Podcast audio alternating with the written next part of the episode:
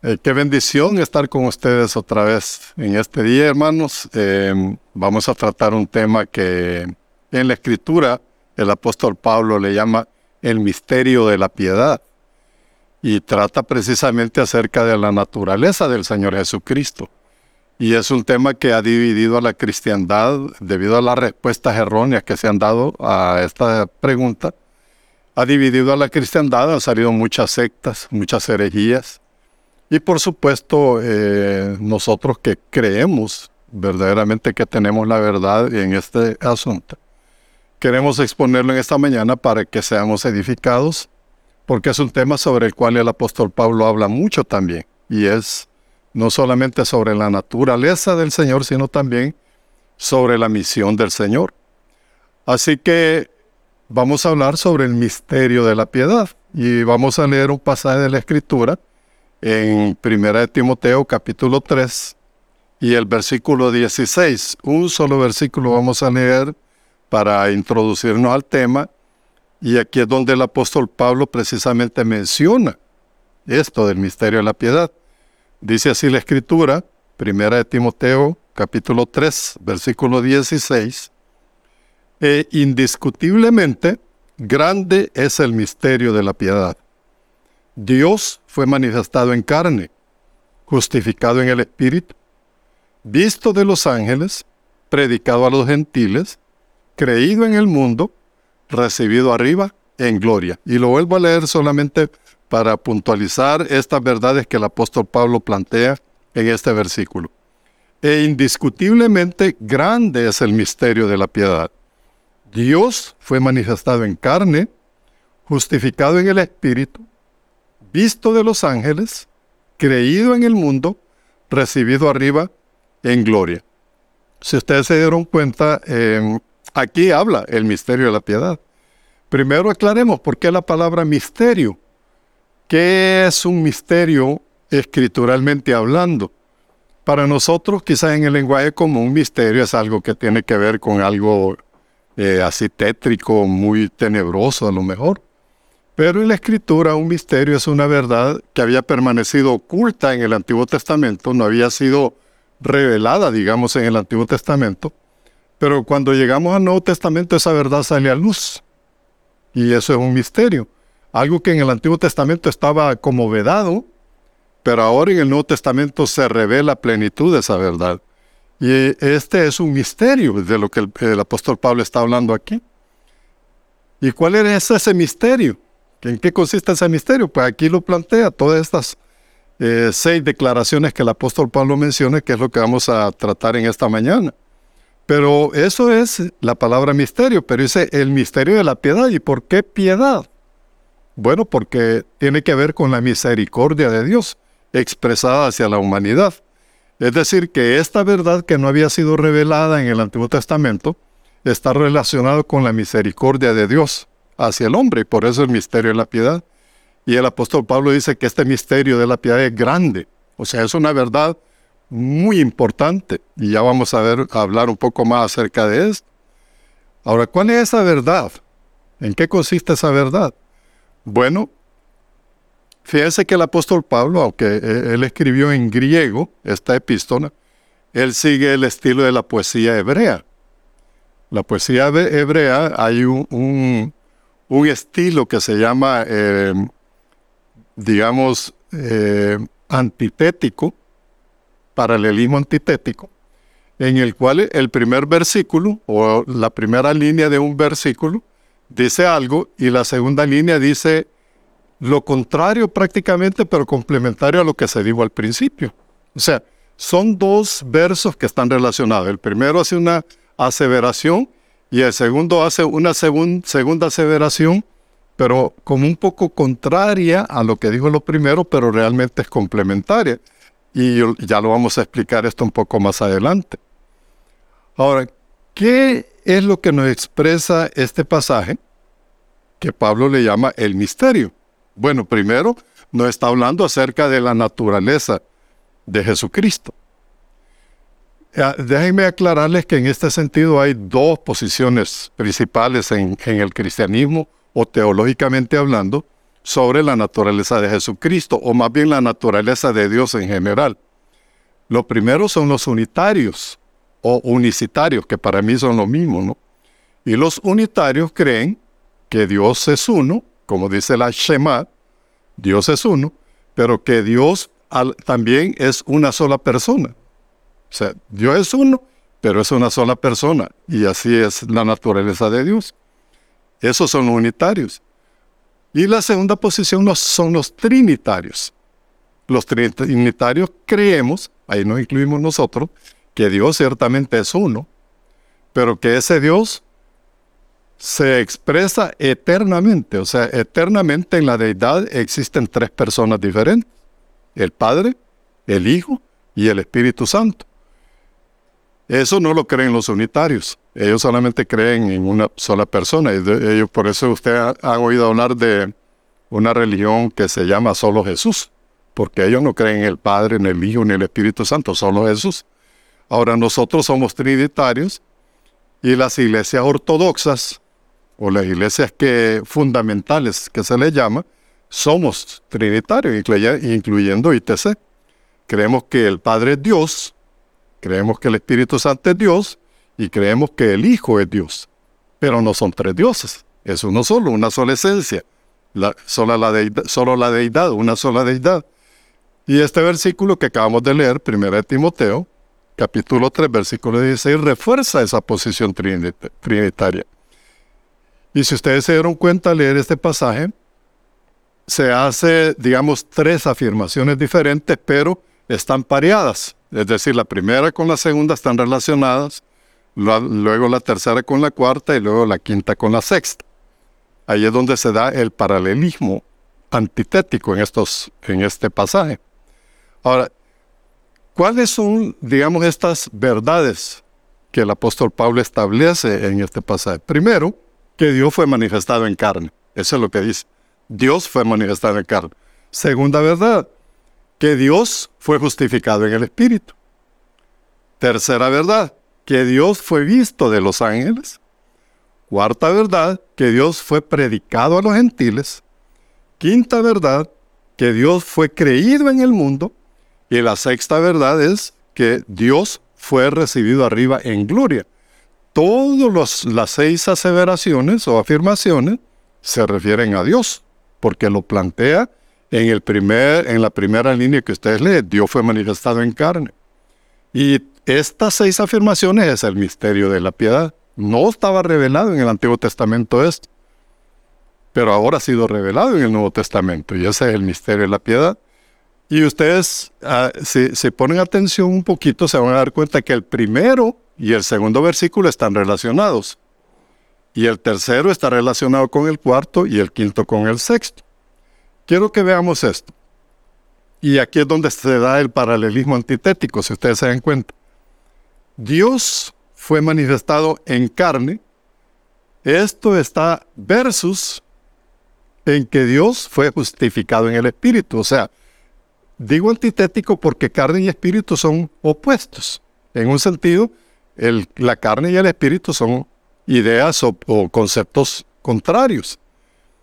Luego, la segunda, digamos, el, segundo paralelismo antitético que encontramos dice que Dios fue, fue predicado a los gentiles, o sea, a la gente. Acuérdense que gentiles es gente, pero en un sentido estricto es la gente que no estaba dentro del judaísmo. A eso em, en la escritura se le llama los gentiles. Entonces, entonces nosotros tenemos que Dios fue predicado a los gentiles, a la gente, y el contrario es que fue visto por los ángeles, o sea, personas y ángeles. Ahí está lo contrario, ¿no? Gente y ángeles. Y el último, eh, los últimos dos eh, eh, versos que, se, que se, se manifiestan como opuestos ahí, que dice que Dios fue creído en el mundo, versus que Dios fue recibido arriba en gloria. Es decir, que el mundo y la gloria son dos conceptos opuestos. Dios fue creído en el mundo, pero también fue recibido arriba en gloria. Ahora, también nosotros vemos que en este pasaje muy interesante, muy interesante, que tenemos un aspecto natural acerca de Dios, pero también tenemos el aspecto espiritual mezclado en este pasaje. El aspecto natural, ¿cuál es el aspecto natural? Dios fue manifestado en carne, Dios fue predicado a los gentiles y Dios fue creído en el mundo. Ese es el aspecto natural. Por el otro lado tenemos el aspecto espiritual, que Dios fue justificado en el espíritu, Dios fue visto por los ángeles o de los ángeles y Dios fue recibido arriba en gloria. Si ustedes se dan cuenta, hay eh, los dos aspectos, el aspecto natural y el aspecto espiritual, precisamente lo que nos referimos a la naturaleza de Jesucristo. Si nosotros entendemos, y, vamos a explicar eso un poco más adelante, en Jesucristo nosotros encontramos concentradas las, dos naturalezas, la naturaleza divina y la naturaleza humana. A eso es lo que los teólogos le llaman la unión hipostática. Así le llaman los teólogos. Unión hipostática. Dos naturalezas, la divina y humana, en una sola persona, pero sin mezclarse. La naturaleza divina y la naturaleza humana se encontraban en Jesús, ambas naturalezas. Ahora, ¿cuál es el, en el aspecto natural, en el ámbito natural? ¿Cómo es que se dio este proceso de Dios en el aspecto natural? Se lo explico, dice, Dios se hizo hombre, porque sé que Dios fue manifestado en carne. Dios se hizo hombre, ¿cuándo? Bueno, Dios se hizo hombre cuando se encarnó en Jesús. Él precisamente lo mismo que dice San Juan capítulo 1, ustedes recuerdan versículos 1 y 14. Eh, en el principio era el verbo y el verbo era Dios. Y dice el versículo 14, y aquel verbo se hizo carne y habitó entre nosotros. Es decir, que ahí tenemos precisamente cómo Dios se hizo hombre, nos explica el pasaje, y, y, lo explica la Biblia también, que Dios se hizo hombre, y lo explica el apóstol Juan también, lo menciona el apóstol Juan. Entonces, ese es el, digamos que lo primero que sucedió es que Dios se hizo hombre cuando se encarnó en Jesús. Pero después de que se hizo hombre y, él cumplió, digamos, la misión que él traía para acá el mundo, para la tierra, dice que él fue predicado en el mundo, fue predicado en el mundo y después dice que ascendió a los cielos, porque fue recibido arriba en gloria fue visto de los ángeles aquí en la tierra. Y eso me llama mucho la atención a mí, fíjense, porque la pregunta que surge es, ¿qué, habrán pensado los ángeles en, los cielos cuando Dios, el Hijo de Dios, venía acá a la tierra y pasó todo lo que pasó? Y los ángeles en el momento de la cruz, ¿qué, qué deben haber estado pensando los ángeles en el momento de la cruz? O en el momento de la encarnación, cuando Jesús nació como un bebé allá en el pesebre, ustedes recuerdan, ¿qué estaban pensando los ángeles? Porque para ellos era como quizá algo inconcebible, ¿no? Dios, Dios haciéndose hombre. Pero eso fue realmente lo que sucedió. Y después, por supuesto, los ángeles vieron eso. Los ángeles vieron, contemplaron la crucifixión del Señor. Y Dios se había hecho hombre. Muy, muy... Eh, yo no sé, los ángeles que nos superan, por supuesto, en, en inteligencia y en todo, pero ¿qué, ¿cómo habrán tomado ellos eso, ¿no? Pero por supuesto no es el mundo, eh, no es el punto, ¿no? Pero después de, la ascensión del Señor, ustedes saben, cuando Él ascendió y regresó a su gloria en los cielos, sus seguidores lo predicaron al mundo, que es lo que plantea también el versículo. ¿no? Él fue predicado a los gentiles, fue predicado en el, en el mundo. Muchos que lo oyeron creyeron en Jesús como el Mesías, porque Él fue creído en el mundo, dice el pasaje también. Ahora, ¿qué pasó en el aspecto espiritual o en el ámbito espiritual? Bueno, el Señor fue justificado en el Espíritu, Jesús fue justificado en el Espíritu, fue visto por los ángeles y recibido arriba en los cielos, en gloria. Entonces tenemos los conceptos, para resumir, tenemos los conceptos opuestos ahí. Carne contra espíritu, gentiles, o sea, seres humanos, contra ángeles, y el mundo contra la gloria, uso la palabra contra en el sentido general, no es que haya oposición en eso, ¿no? Pero quiero que vean algo bien interesante también, hermano, que es bien interesante de notar. En el primer verso, o la primera línea, dice, Dios fue manifestado en carne. Dios fue manifestado en carne. Dios se hizo hombre. Dios se encarnó, como dice Juan. Dios, el, el Logos, aquel eterno, el Dios Hijo, se hizo carne y habitó entre nosotros, dice Juan. Eso es lo que dice la primera línea. Y vean lo que dice la última línea. Que ese logos o ese Dios que se había encarnado, al final de su misión en la tierra, fue recibido arriba en gloria. O sea que nosotros encontramos aquí resumido toda la misión y todo el trabajo que el Señor Jesús vino a realizar. Fue manifestado en carne, se encarnó y luego regresó a los cielos para recibir la gloria que Él se merece y que Él había tenido antes de que viniera al mundo también. Ahora, yo quiero detenerme un poco acerca de en, el tema de la encarnación del Dios Hijo o del Hijo de Dios, como quieran decirle, la encarnación, o sea, ¿qué consiste la encarnación? Lo que se celebra en Navidad y, y bueno, muchos cristianos han dejado de celebrarlo, ¿no? Pero el punto es, ¿qué significa eso de la encarnación? Hay muchos eventos de la historia que han afectado a la humanidad, muchos eventos. Las guerras mundiales, los imperios. Sin embargo, si nosotros pudiéramos señalar un evento, un evento que ha cambiado totalmente el rumbo de la historia de la humanidad, esa sería la encarnación del Hijo de Dios. Fíjense de que esto no es mitología, o sea, en la mitología griega nosotros encontramos a Zeus, que se hace esto, se convierte en aquello, pero esto no es mitología griega, no es, mitología, es una realidad que Dios se hizo hombre, Dios vino acá a la tierra, Dios se encarnó y vino e irrumpió en la historia del hombre, es decir, eh, es, yo no sé hermanos si ustedes alcanzan a comprender los alcances de esta verdad. Es una verdad excepcional de que Dios irrumpió en la historia. Vino al mundo en forma humana.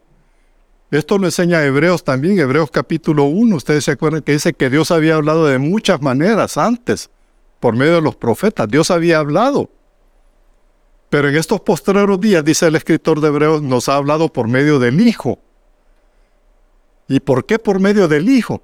Bueno, porque lo que tenía que decir Dios era tan importante que no lo podían decir los profetas, ni siquiera los ángeles. Tenía que venir Él mismo a decirlo.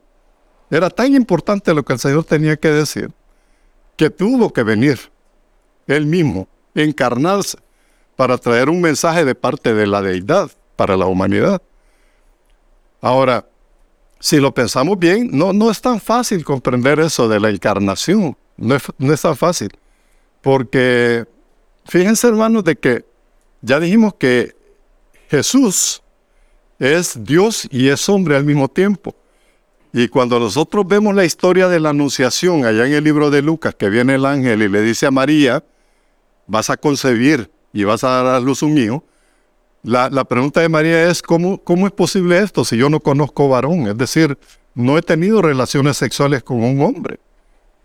Y entonces el ángel le explica y le dice, es que el Espíritu Santo va a venir sobre ti, te va a cubrir.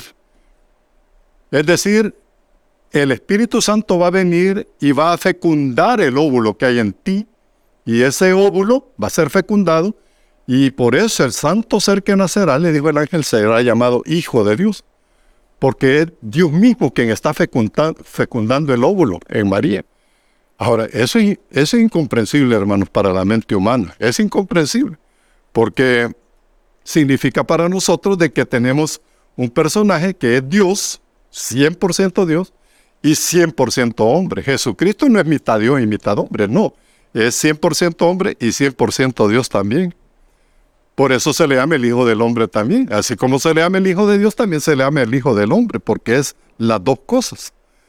Ahora, ser, Dios, Dios tenía que encarnarse para traer este mensaje que precisamente el Señor Jesús trajo y que él mismo le llamó el Evangelio.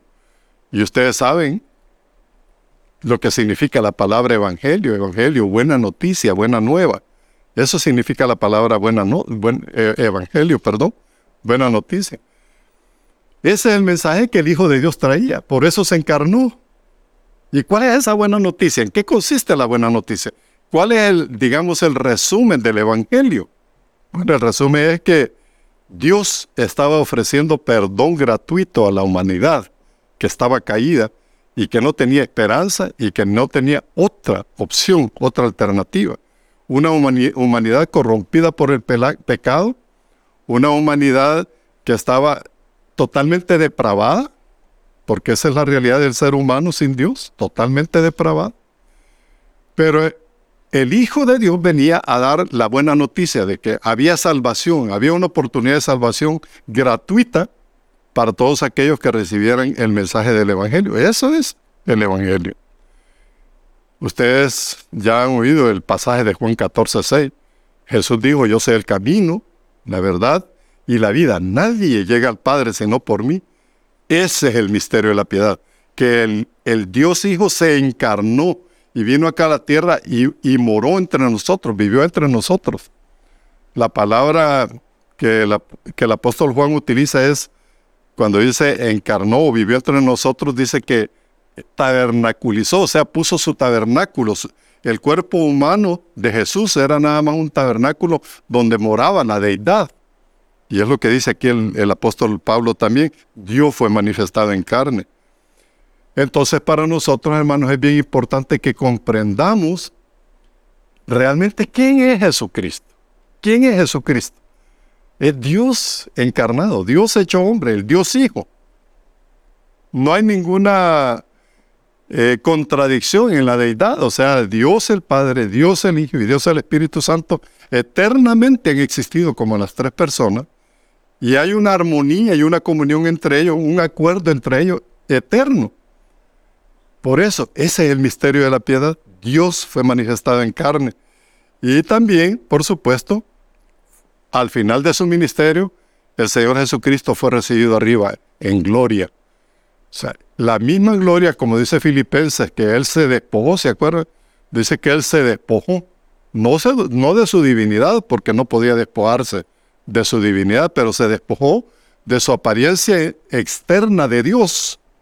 El Señor Jesús, cuando vino acá a la tierra, se despojó de eso para venir a ser un siervo de los hombres, pero cuando regresó arriba, a su gloria, Él fue recibido por los ángeles todavía con más gloria de la que había salido el misterio de la piedad. Dios fue manifestado en carne.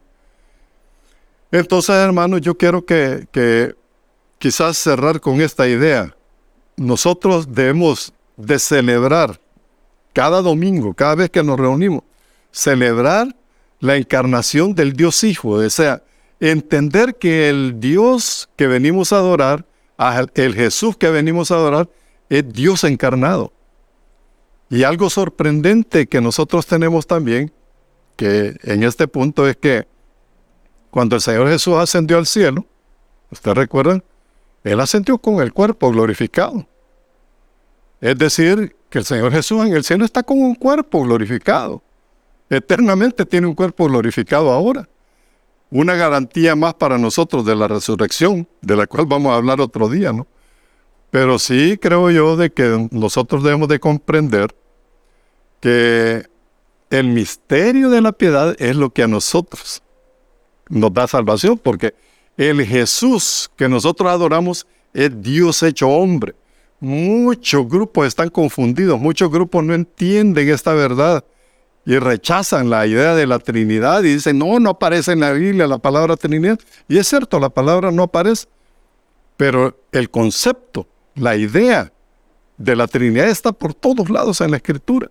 Y en este pasaje nosotros lo encontramos bien planteado por el apóstol Pablo y creo yo que debemos de, de agradecerle al Señor y bendecir al Señor porque tuvo a bien dejar su gloria, dejar su comodidad, digamos, en los cielos, para venir acá a la tierra, sufrir las penalidades del ser humano, porque así dice el libro de Hebreos también. el Señor Jesús como ser humano tuvo hambre, tuvo sed, tuvo sueño, todo lo que nosotros seres humanos tenemos, y vino a padecer todo eso. ¿Por qué? ¿Por qué? Bueno, el misterio de la piedad, por el amor que tenía hacia la humanidad. Yo creo que los ángeles en su, en su mente deben haber pensado, qué bárbaro, cómo Dios ama tanto a la humanidad, ama tanto a la humanidad, que fue capaz de dar, dejar su comodidad aquí en el cielo para ir acá, allá a la tierra, vivir una vida de necesidad y morir, morir, crucificado al final. Y sufrir todo lo que sufrió. Dígame si no es amor eso. O sea, si no es amor eso, no sé qué será, pero, pero realmente el misterio de la piedad es el que nos, a nosotros nos aclara realmente el por qué el Señor Jesús vino acá a la tierra para traernos este mensaje que nosotros conocemos como Evangelio.